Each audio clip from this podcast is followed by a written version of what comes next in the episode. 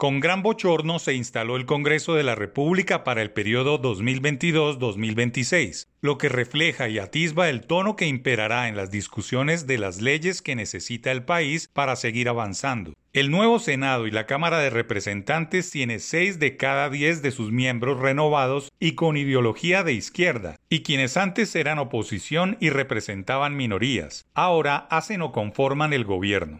Es la primera vez que esto sucede en la historia de Colombia, lo que representa un gran cambio político en el poder legislativo que, dicho sea de paso, no puede suicidarse y entregarse a la anarquía en las discusiones de las leyes fundamentales para modernizar viejas estructuras normativas. Poco se habla de un Congreso admirable en estos tiempos, pero sí se necesita que los otrora llamados padres de la patria no sean inferiores a los roles y las funciones que les asiste en este momento de Colombia.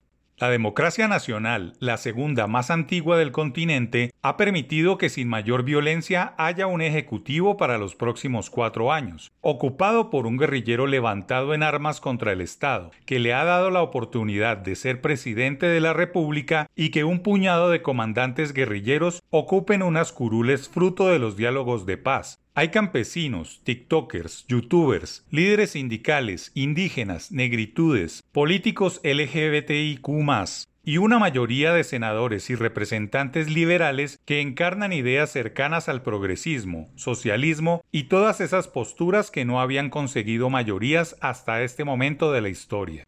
¿Por qué hacer trizas este momento valioso para la historia política colombiana con posturas anárquicas, destructivas y poco constructivas? Hacer oposición es mucho más fácil que hacer gobiernos. Criticar y destruir siempre será más expedito que aportar, edificar y dejar un legado para que las nuevas generaciones vivan mejor que sus padres y abuelos. Los líderes de dos de los tres poderes del Estado, el Ejecutivo y Legislativo, no pueden ser inferiores al reto de gobernar, construir y dar ejemplo educando, que no es fácil. Es una labor política que debe pensar en el bien común, no en los intereses particulares.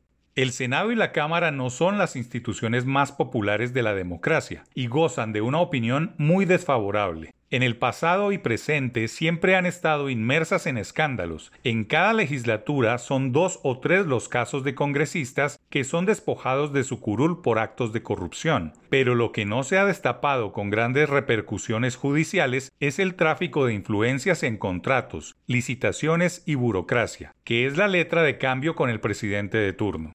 El Congreso que empieza a trabajar debe ser un ejemplo de ruptura, no de involución de lo que ha sido. No se trata de criticar la nueva cosmética o florituras del Congreso instalado este pasado 20 de julio. Se busca que la formación, la educación y el desarrollo del país sea el talante. Las otrora minorías, hoy mayorías en el Congreso, no pueden ser inferiores al reto encomendado por elección popular. Colombia les ha entregado un puesto o un ejercicio por los próximos cuatro años para que trabajen por el país, por sus electores, por los más necesitados. Pero si se entregan a una oposición sin fin, se suicidarán en la carrera política que han emprendido.